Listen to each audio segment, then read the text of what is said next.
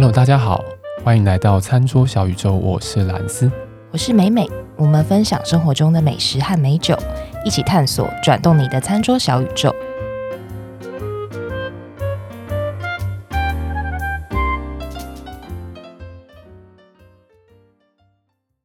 不知道听众朋友们觉得我们餐桌小宇宙在录音的时候是一个什么样的状况？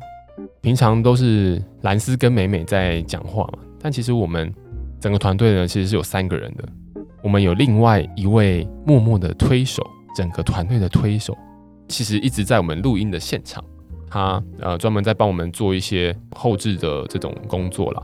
今天呢，我们想要做一个大胆的尝试，让我们这个原本是做幕后的成员，第一次在节目里面献出他的处女身。好啦，讲那么多没有啦。我们今天，我们今天想要稍微换一种方式来做这个对话，那就是跟大家打个招呼，顺便因为这位成员他对于我们今天要讲的主题也是蛮有研究的。好啦，我们欢迎咪边。Hello，大家好，我是咪边耶。Yeah! 对，就是很尴尬，我是今天被送上断头台的咪边。对，就是非常尴尬、非常尴尬的一个。对，不过我觉得他尴尬很很理所当然啊，因为毕竟他本来就是做幕后，我一直都是做幕后的。对啊，好啦，没有，就是其实咪边他在我们整个团队里面是扮演非常重要的角色。好，你不用再说了，不用再说了。刚刚的介绍已经太多了，刚刚 我觉得有点拖，我等一下可能会自己剪掉。要自己剪掉？对，好。OK，不管，但反正就是今天我们其实要讲的是，我想问一下咪边，最近最近这个除了鲑鱼之乱之外。餐饮界有没有什么事情也是同样掀起波澜？鲑鱼之乱之前，当然就是拉面之乱了。对，拉面之乱，为什么你知道吗？今天这一集为什么要叫咪边来讲的原因，就是因为我 我有点觉得，哎、欸，不知道美美在讲拉面上后，我有感觉。美美此时打了一个喷嚏。没有啦，没有啦。呃，其实美美美也很喜欢吃拉面。我们一起去日本玩过，然后她其实也是对拉面这东西也是很有，也是蛮喜欢的这样子。但因为以在台湾来讲，我们在吃拉面的这个次数上面，其实还是我们自己有讨论一下，哎、欸，比较起来上还是咪编多了一点。所以我们想说，哎、欸，刚好也让咪编来献出这个处女身之外，可以跟我们一起来讨论一下拉面这样。所以我们其实最近除了大家忙着改名改成鲑鱼之外，就是好像对某 YouTube 网红。因为拍了一系列吃台湾很多间拉面的那个影片，嗯，然后造成整个拉面店大排长龙，全台暴动。对，然后我真的觉得说，哇，这个网络时代真的是很很 真的很夸张哎！就是你平常会奇怪，哎哎啊，平常没什么人，然后哎，拉面的那个影片出来之后，其实我本来也是，哎，其实我要去吃个拉面，什么？哎，我靠，怎么那么多人排队？对。哎，为什么？哎，平平常这间店有这么多人吗？我排超多人的。对，然后再者就是，哎，当下也不是很清楚到底发生什么事情。然后后来发现，有一些平常，比如同事怎么问我说，哎，你有吃过什么什么拉面吗？然后看他们现动，说，哎，怎么又去吃什么拉面？怎么跟风炒什么？说啊，在朝什么事？后来才发现，原来是非常有影响力的这个 KOL。Key Opinion Leader 有，后来我们也是有去看了一下这个影片，他介绍蛮多间，其实真的是还蛮不错的拉面店。对，我必须说，我记得我之前在节目上有讲过一件事情，就是台湾真的是除了日本以外，在吃所谓日式相关的料理。如果我们把日式拉面也当做是一个这个范围里面的话，真的是台湾的等级是水准非常非常高，接受度很高的、啊嗯，然后接受度很高。对，所以我们想说跟一下这个风。虽然说现在跟风好像有点太晚，鲑鱼之乱都已经过了。鲑鱼之乱已经过了嘛？没有，现在很多哎、欸，现在很多间有的没有的那个，哦、就是也是在跟着要玩鲑鱼这一套。最近真的是有关吃的这个业界有很多的跟风啦。刚刚我们讲拉面嘛，鲑鱼嘛，还有什么凤梨。所以大家嗯，可以去熟悉一下改名的流程。没有好了，所以我们今天想说，哎、欸，因为其实我们后来去看了那部影片，里面。没有看到我自己个人私心最喜欢的那一间，其实我还蛮开心。我也这么觉得，我也觉得啊，好险没有介绍到那一间，不然以后再也吃不到。没有啊，也没有到吃不到的程度，只是说 等一下介绍这间店，其实它本来就也蛮也算是排队的店，但排队还是有分差别嘛。对，现在真的很夸张哎，随时就是网络上面，就是你在 Facebook 上面、IG 上面会被回报说什么，哎，现在某一间店，然后它排队排多久，现在还有多远什么的。我就觉得说哇，对啊，比较有名的店应该几乎都会排个三四十个人。对，最有名是最近那个什么莫阳，对不对？哦，对，莫阳真的排还要爆掉。现在好像有比较好现在比较好，现在有慢慢比较淡。对啊，你这样说，拉面店老板是哭还是笑？应该最近可以稍微休息一下，我觉得，我觉得比较好。好 OK。好，我们今天要讲的这些拉面店呢，它其实不是一个主流。就比如，我们今天想到说，你要去吃拉面店的时候，就是有一个面来，然后上面有汤啊，有一些 topping 这样。今天我要讲的这间店呢，它其实是以沾面为主的，沾面沾沾酱油的那个沾，问导游那个沾，对，沾面。那沾面呢，如果听众朋友不是很熟悉拉面的这个分类哦，因为其实我也没有很熟悉，因为拉面分类有够复杂。等一下再说给大家听。嗯、这个沾面哦，它的形式就是它 serve 上来的时候，它是会有一碗的面。它是没有汤的，然后跟一碗的汤，它可能相对比较浓稠，它的面跟汤是分开来的。对，这个方式呢，基本上会是沾面的一个典型的样子。那我们今天要讲的这一间店呢，它叫做五之神制作所。五就是一二三四五的五，之就是我之于你，你之于我的之。No 啊，对对，No No No，对，神就是神明的神，五之神。这间店呢，它是主打。用虾子跟豚骨来做沾面，那当然它天店里面也有卖一般的这种，呃，有汤的这种拉面，对。但是我们进到讲这间拉面店之前呢，我们刚刚前面有讲到拉面哦，分的流派啊，跟它的类别实在是太多太广了。作为一个有点含金量的这个美食美酒的节目，我觉得我们还是要稍微带一下一些有关拉面相关的背景知识啊。我这边讲的拉面，我会以日式拉面为主，因为其实大家很常在房间也会看到，比如说有一些面店嘛，还是写拉面，嗯、但那个那个拉面就真的就是我们所谓平常吃的这种中式的。嗯，所以我接下来都会以日式拉面，就是大家想象中的拉面那个样子去跟大家说明。日式拉面它的缘起，简单来讲就是古早以前啊，是从中国这边传过去的。以日本国内对于拉面的起源呢，他们也是比较多的人都把它定义成是。拉面是从大概明治初期，因为当时明治的时候是一八七几年、一八六几年那个时候，中国这个地方还是清朝。嗯，拉面这种面呢，会从中国传到日本里面的一个原因呢，有一说是因为当时清朝跟日本有签了一个所谓的修好条约，也就是我们两国的关系重修旧好的这个修好，所以包括一些在日本的一些城市，一些。海港的城市，包括横滨啊、神户啊、长崎呀、啊、这种在海边的城市，它会有所谓的中国人的居留地的一个划分，就是诶、欸，如果你们这些人呃从中国来，然后来到日本之后，你可以住在中国的这个居留地，就像以前在清朝的时候，外国人比如说去上海的时候，他其实是会在上海的外国人的居留地，他会有划一块区域出来，外国人会住在那个地方。这也就是为什么上海像很多那种洋楼啊，很西式那种感觉的建筑，就是他们会在那边，比如说盖他们原本以西方来讲，会盖一些在西方类型的建筑什么的，所以会保留像这样子的文化特色在那个地方。刚刚讲日本的这个部分，清朝跟日本修订了那个条约之后，也一样在刚刚我讲的那些海港城市，横滨、神户或长崎，它有划分了所谓中国人的居留地，演变到现在其实。如果大家在疫情前有去过横滨的话，嗯，咸奈川县横滨很靠近东京的一个城市哦。横滨那边有中华街，其实中华街那个时候就是在这个中国人居留地里面哦。对，所以等于说这边就有一个中国人的聚落，就演变出了很多的文化或饮食等等相关的东西会在这个地方出现。那我们现在去看的时候，就觉得哇，好像一个华人来讲的角度还蛮亲切的这样子。很多中国人从中国来到了日本的这些城市定居了之后，他们就把一些原本在家乡的一些饮食习惯带过来了呃日本这边，那也就出现了这个我们所谓日式拉面的原型。那当然后面又跟着不同的文化上面的跟日本当地的这种做一些融合，然后做法又变得不同，慢慢演变成现在我们想象中的这种拉面，就拉面这种拉面。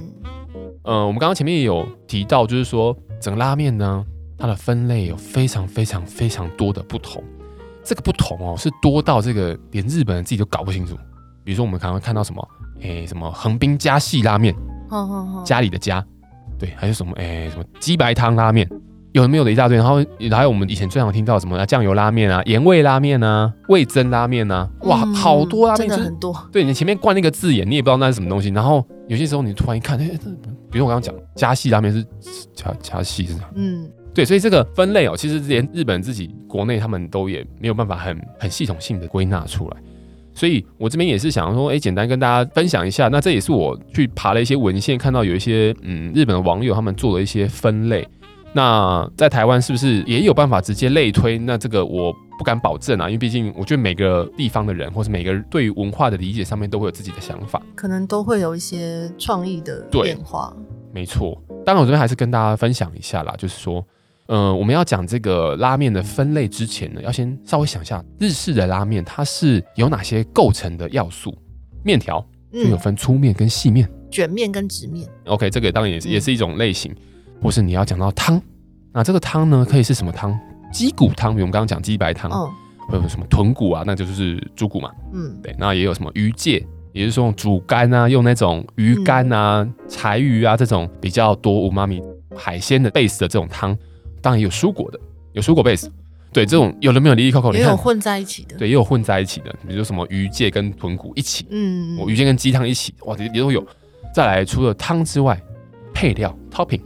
嗯，比如说你放五花八门呢，对，你放叉烧，放把青葱啊，还是放豆芽菜，放半熟蛋、笋干，有没有一大堆？哇，这个分类太过太过多，所以这些刚刚讲到的日式拉面的这个构成要素的复杂度，这个整个相乘下来，哇，那个分类就不得了。对，所以我们现在才会说，好，这个拉面的分类真的是很难哦。以汤头的角度来看分类的话，比如说会有，我刚刚讲到豚骨拉面嘛。鱼介拉面会有鸡白汤的拉面，这也是一种分类。那更甚是从地区来分类拉面，比如说东京拉面、九州的博多拉面，嗯、应该是大家最耳熟能详的。基本上就是豚骨的 base，以及非常非常细的细面。大家喜欢吃一兰拉面哦，那个就是博多拉面典型的例子。当然也会有一些其他的分类，比如说一些比较有名的店啊。对，我想咪边应该会很清楚的一个是。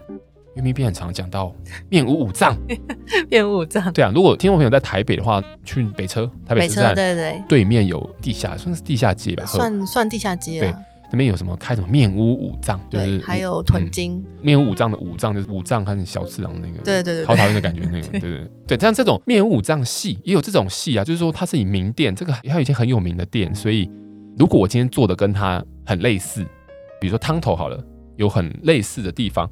很多人也会这样去标示啊，我是什么什么系，包括大家应该也有会有多少听说的二郎系哦，哦，二郎系就是一个 二郎系二郎系拉面嘛。大家如果哎，如果听众朋友有点不知道二郎系拉面是什么，二郎系一二三四的二，然后郎就是郎中的郎，郎君郎君的郎。二郎系拉面，如果大家去 Google 那个图片，我就看到大家会非常受到冲击，它整碗面他妈跟喷一样吗？等一下，没有啦。没有，你会不会太直白说出你的心里话？没有没有，它不是跟不一样，它就是它就是应该说它是富有视觉冲击感的一碗面，它可能会上面堆的老高的，可以吃的很饱的面。对对对，它可能面很多，然后料很足，豆芽菜啊，什么蒜啊，哇，一大堆叉烧啊等等，它就一碗让你看起来觉得哇，视觉很有震撼感的这种二郎系拉面，它其实一开始也是一开始有一间拉面店，它叫做拉面二郎哦，所以就变成二郎，好像有听过哎。对，这个真的非常的非常的多哦，所以我们根本就根本就没办法真的说好好的讲完。包括我们刚刚前面还有讲到什么家系拉面，嗯，就是家系拉面也是很你家我家全家的，对，那个那个家系拉面，家系拉面其实就是横滨家系，对对对对，那横滨家系，那这是为什么叫家系呢？是因为一九七四年的时候，有一间叫做吉村家，吉祥的吉，农村的村，吉村家，他在神奈川县的横滨市这边发迹。他做出来的那个拉面呢，就是浓厚的豚骨酱油拉面。对，所以当这个有类似的味道，因为它就是够有名，所以它有当有类似的味道，比如说有一间新的拉面店，它有类似这样子的做法的时候，它可能就会说它是什么什么加系。对，可能有这样子对应的这个关系。对，但是我这边还是要再说一次，就是说这个真的是分类太过复杂，因为我刚刚讲到的拉面的这个构成的三个要素，它有多少种的组合可以组合起来？会非常非常的复杂，所以刚刚这边讲的东西一定会有一些是没有太过严谨，就这个分类可能不用太过严谨，但大家可以做一下参考，这样子就是让大家知道说，哇，这个拉面类别实在是太多，拉面的世界博大精深，真的真的是博大精深，真的博大精深，还蛮多暧昧模糊的地方，但也是因为这样，拉面世界非常非常的有趣，非常的好玩。对，所以回过头来讲，前面我们一刚开始讲到说，我们会想要做这一集的原因，就是之前拉面的风潮嘛。那这风潮被知名的就是 KOL，当然我们当然没有这么知名，我们也很希望说我们 我们哪一天可以变得知名。我们这集也算是跟风啊，对，我跟风，我要蹭热度。没有啦，我是说真的，这是我自己的感觉，就是说，其实我还蛮蛮欣慰的，就是说啊。有这样子有具有影响力的网红，他愿意出来做这样子一个特辑，然后让大家真的去理解到拉面，就不是像大家后面想，哎、欸，拉面就这样，其实没有，它其实非常非常，嗯、其实真的是非常多的面向。当然，就是我要去排队看到一大堆人的时候，当然会很很北宋，但是就只能先暂时忍耐一下。对，但是我其实是蛮正面的啦，态度上面是蛮正面，所以说哇，其实让越来越多人知道说，其实拉面有很多不同，不是只有你想要那种那样子那种感觉。就像我们在做这个节目的时候，也是希望说，哎、欸，大家不要觉得喝酒就只有闹事。对，喝酒也是可以很有趣，可以大餐啊什么的，有很多风味上面的变化什么的。好，我觉得我讲太多，真的讲太多了，我现在又不小心透露出我对拉面的爱了。武之神呢？啊，五之神对，好。五之神呢？好啦，五之神。那我们刚刚前面林林总总讲了这么多关于拉面相关的背景之后，我们要进入讲认真讲五之神这间店。五之神这间店呢，它其实当然它从日本来嘛。然后在台湾现在是开在那个台北松烟，它是在接近捷运的市政府站，市政府站对蓝线，它其实离捷运站蛮近的，走路上应该十分钟以内就会到了。它是以虾子这个原料跟豚骨这个原料来当做它的卖点。那我们今天想要讲的是它的沾面。那这间店呢，它有一些特色，咪边应该有去吃过嘛，对不对？有好几次，好几次。其实我第一次进去的时候，我第一个注意到的东西，除了它的那个吧台里面的那个日本的 长得超潮之外，就看起来就是哇，超漂配的潮系日本人。对，不知道他现在还有没有在店里面，因为现在 COVID-19 这样，我也不知道他会不会又回去还是怎么，我不晓得。但反正我有一阵子没去了，但我那时候一进去一看到他的脸，就因为我在日本待过嘛，一看他脸就知道这早对你不能来。没有，就是就感觉他会起重机那种感觉，有刻板印象有那种感觉。然后第二个注意到的东西就是，他们有个制面室，有一间空间在后面的地方，它其实有个透明玻璃，然后你可以看到里面有人在做面，它有机器在里面。你一边这样子，没看过是？忘记了，不会注意到。我怎么没什么印象啊？我每次就是一进去就是扑鼻而来的 虾味嘛，浓郁的虾味。对，然后我就脑中一片空白。对，这也是他们家的特色。我就只想要坐下来吃。我跟你讲。你应该也是一样的感觉，就是我们在那个路上走过去的时候，你远远就可以闻到虾。对 对对，你也是吧？对不对？对，很夸张。好，反正就是这样。然后，反正它的面呢，就是他们家自己自制的。吃沾面，因为我其实每次去都是点沾面。吃沾面的时候，我就之前就会先把面拿一些起来，就直接原味的方式去吃它。真的，面本身就非常非常好吃。当然，它面一定是用面粉嘛，面粉就有麦的味道，它的麦的味道，它的清香。以及那个淀粉咀嚼过后的那个甜味，淡淡的甜味，其实一开始就已经让你觉得哇，很不错。我记得它的面是不是比较粗，有比较多菱角感？对对对对对对对对，没错没错。这一间店它的本身的面就蛮有自己的，就咬起来就已经有那个香味。没错没错，有一定的坚持在这样子。另外的特色，当然就是我们刚刚讲到，他进到那个店门之前，就会远远就闻到哇，很强的这个虾的味道。他们家的整个汤底呢，它就是用新鲜的虾头去熬煮，大量的。那当然，它没有单纯以虾来呈现这个汤的风味，所以它另外也会有浓厚的豚骨的汤头。它的沾面，它的名字叫做浓厚豚骨虾沾面。它这个沾面其实上来的时候，就是刚刚讲嘛，一碗面一碗汤，然后那个汤是还蛮浓稠的，然后让你去沾着它吃，这样子，就是因为浓稠的汤，它就可能扒在那个面条上面嘛。然后呢，也是他们家的很大的特色，这个虾的味道真的是。爆表，真的，我觉得这真的是兰斯每次去吃的时候都会说，吃第一口的时候那个虾味一冲上来就很像被打了一拳的感觉，就是被殴打，被虾殴打啊，就是你是想被虾尾这样子打脸，可是同时又非常的幸福。你去沾那个面的时候啊，你可以感受到很强的虾子的味道之外呢，你在吃那个面的时候，它散发出来那种淡淡的甜味，会让整个在你嘴巴里面的味道是非常丰富的。然后你边嚼边咀嚼的时候，你的鼻腔里面会充满着虾子的味道，但你还是可以隐隐约约感受到那个汤里面的那个豚骨的那种胶质感，然后搭配上它的那个面条，刚刚前面有提到，就是它面条，因为自家制的面条，然后我我自己认为它整个风味的呈现上面，它在非常强烈的这个留给你留下印象的同时，它还可以去兼顾到它整个味道的完整性。它是一个味道上面很完整的一个体验。当然，因为它主要还是虾子这样子比较浓厚的风味，所以当然我觉得吃多了还是会有一点点的腻啦。对，但是呃，我觉得这个腻的感觉是完全没办法让我对这碗面扣分的。对，我觉得它这是一个真的非常非常棒的一道拉面的作品，非常具有特色的一个做法。因为我记得在台北虾子为主调的，除了五之神之外，另外一件就是一幻。对，一幻，对，幻觉的幻，然后一二三的一一幻，嗯、这件也是以虾子做主调。但是你说我问我个人偏好什么，我觉得这蛮看个人的。但因为我就是比较喜欢吃档干嘛，就是我比较。因为五之神它是还有那个粘面嘛，那粘面为了让它可以汤可以更扒在面上，所以做的比较浓稠，所以它的虾味会更浓郁、更强烈。没错，那一换的话，它就是属于汤的汤类的这样子，汤的面。对对，但是我觉得两间都各有好坏，也各有拥护者，各有拥护者。那其实对我来讲，我这两间也都非常喜欢，只是说我今天真的是觉得说这个虾粘面真的是太屌，就是真的是留在印象中，久久无法散去，久久就要去吃一次这样。好。然后我们刚刚讲沾汤嘛，它那个汤里面它就会放鸡肉跟猪肉叉烧，嗯，然后又放那个腌制过的笋干，是切块的叉烧哦，切块叉，对对对对对，对切块叉烧。嗯、好，你面拿来沾这个汤，沾着沾沾，吃完之后你还剩下一点点那个沾汤呢，你还可以就请店员帮你把它加了高汤稀释。对，这真的很棒。对，稀释，然后就热热的这样喝下去。那当然，如果你本身觉得有点身体跟健康上的顾虑的话，如果觉得今天钠含量可能摄取爆表，对不对？对对。那你可能就是酌量饮用，即止。对，酌量饮用，酌量饮用。对对对对对。虽然很多人都说拉面要把它全部的汤都喝完，然后整个面都吃光，才是对这个拉面一个礼貌性的象征。哦、可是我觉得还是，哎、你知道吗？因为我以前在日本待过一段时间嘛，那那时候我朋友就会跟我讲说，就日本朋友跟我讲说，哎、欸，日本有一种说法，就是你刚刚讲的，就是他们一定要把那个拉面哦，吃完那个面之后，把那个拉面碗捧起来。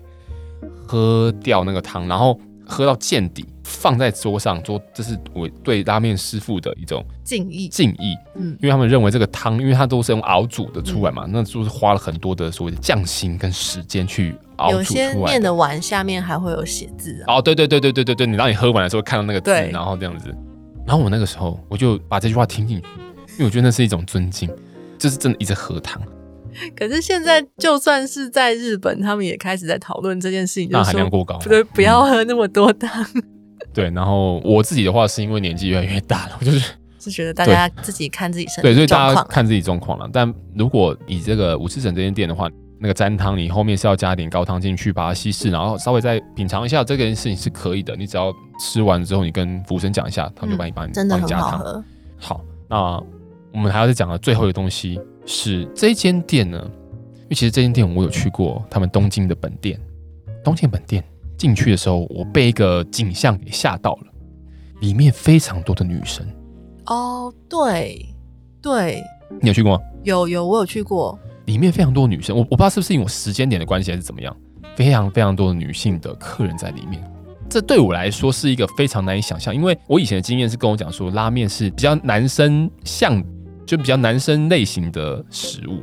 比较不像是女生会，应该说，因为拉面普遍来讲比较重咸，比较重油。那女生如果说在意自己的身材，或是那种吸面的时候，可能会吃相会弄到不可能。对，就可能女生会觉得说啊，嗯、不想要去吃那个。对对对对对。但那时候我进去那间店，说超级多女生，我想哇，怎么回事？就后来有看到他们桌上有一个共同的点，是他们点了番茄虾蘸面。啊，就是他们的另外一个口味。对，这就是我接下来要讲的，他们另外一个口味，就是我刚刚前面除了讲了说他们你可以点那个浓厚豚骨虾沾面，这是他们经典之外，嗯、另外一个就是浓厚豚骨番茄虾沾面。对，其实我每次去都是点，每次去都点番茄的口味。对，那个口味呢，我之前也有吃到过，我觉得它还蛮有巧思的。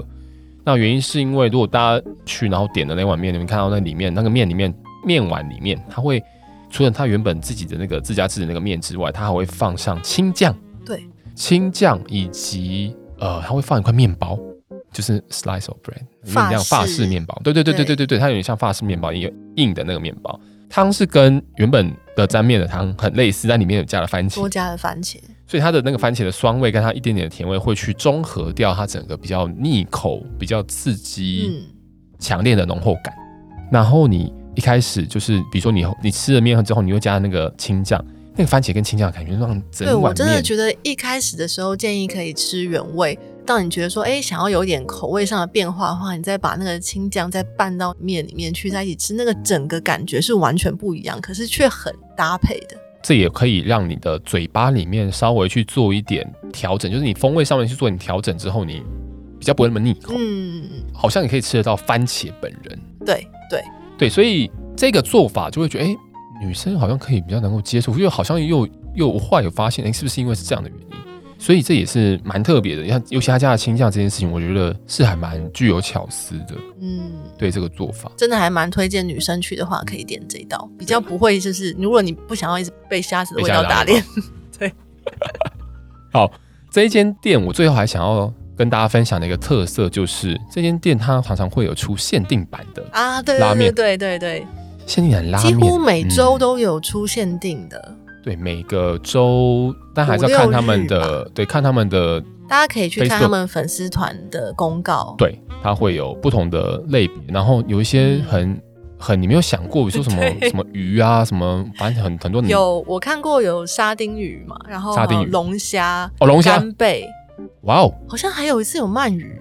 为什么我会听起来好像很不熟的原因，就是因为反正我只要看到有推荐，他问我说：“哎、欸，比如说我刚好去的时候有推荐，我还是选择先点一下再。”就是就算是你在有限定的时候去吃，我还是会很犹豫，说到底我应该要吃虾沾面，还是要吃限定？嗯、到底要吃虾沾面还是吃限定？对，这就是这间店就是好吃在这个地方嘛，应该这样讲吗？好了，我不知道了，反正就是他们也有很多限定的这个菜单，而且它真的是不断推陈出新的这个。可是限定的话，就真的还有限制碗数。每天、哦、你说去可能会吃不到对，对，好像同一个时段，我记得会看到，譬如说一个时段五十碗这样子，嗯、所以说大家可以早点去排队。对啊，所以这间店呢，基本上，唉，我们不知道是不是应该这样跟大家推荐。那反正还好了，因为我们听众应该也没有像某网红这么多了，比较比较不会怕。对，我也觉得，嗯，我们的影响力没有这么大，没有这么大，没有这么大。但是我我觉得。影响力没有那么大，但是我们还是希望推荐很，我觉得只是我们真的是真心推荐啦。对，这件真的是非常非常的好，非常非常棒，导致今天呢，搭酒都没什么讲。哎、欸，搭酒，对，要搭什么酒？是不是没有，因为其实，因为其实拉面店哦、喔，你在台湾拉面店，当然日本拉面有一些地方不一样的，但台湾拉面基本上它不外乎就是，比如说啊给什么三得利，这种三得利的有一些什么三得利的啤酒啊，什么 premium 的啤酒嘛，不然就台啤啊。基本上还是啤酒基调比较为主啦。那只是我以前在日本的时候有有遇过拉面店，是他给皮尔森哦，可以点皮尔森，对，可以点皮尔森。那皮尔森想要知道皮尔森啤酒的话，可以听前面的集数哦。不愧不愧是迷编，对对对，对这个敏锐度很高。对，每一集都烙印在咪咪的心里。对对对，对了，然后但我们主要讲回来味道的搭配上面来讲的话，就是。诶、拉面基本上都会是一个比较腻口、比较口味比较重的这样子的一个风味的类型嘛，所以一样皮尔森它带有的这种气泡的碳酸的感觉、气泡的感觉，以及它本身呢会带在后面的一点苦味，还有你在闻它的时候，你会闻到比较多的有啤酒花这种草本，如果它今天用啤酒花的状态不一样，那可能不一样，那它会有比较多的草本这样子的香气。其实都是跟这个拉面这种类型的食物在味道上面是有相辅相成的效果的。嗯，那也可以让你在喝了这个啤酒之后，觉得哎，嘴巴里面好像比较没有这么腻口了，我可以继续往下吃。对，所以皮尔森的类型也是一个。那当然，我觉得在拉面店其实食物上来讲，要搭配酒真的是比较难呐。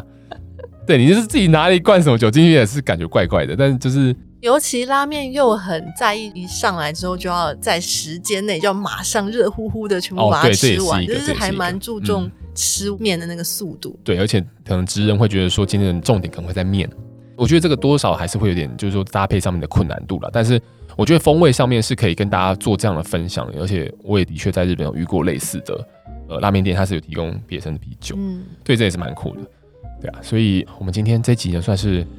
做了一个跟风，了哈 对这个这一间店呢，真的，如果说大家听众朋友有机会可以去真的做一下尝试，这间店真的是不会让大家失望。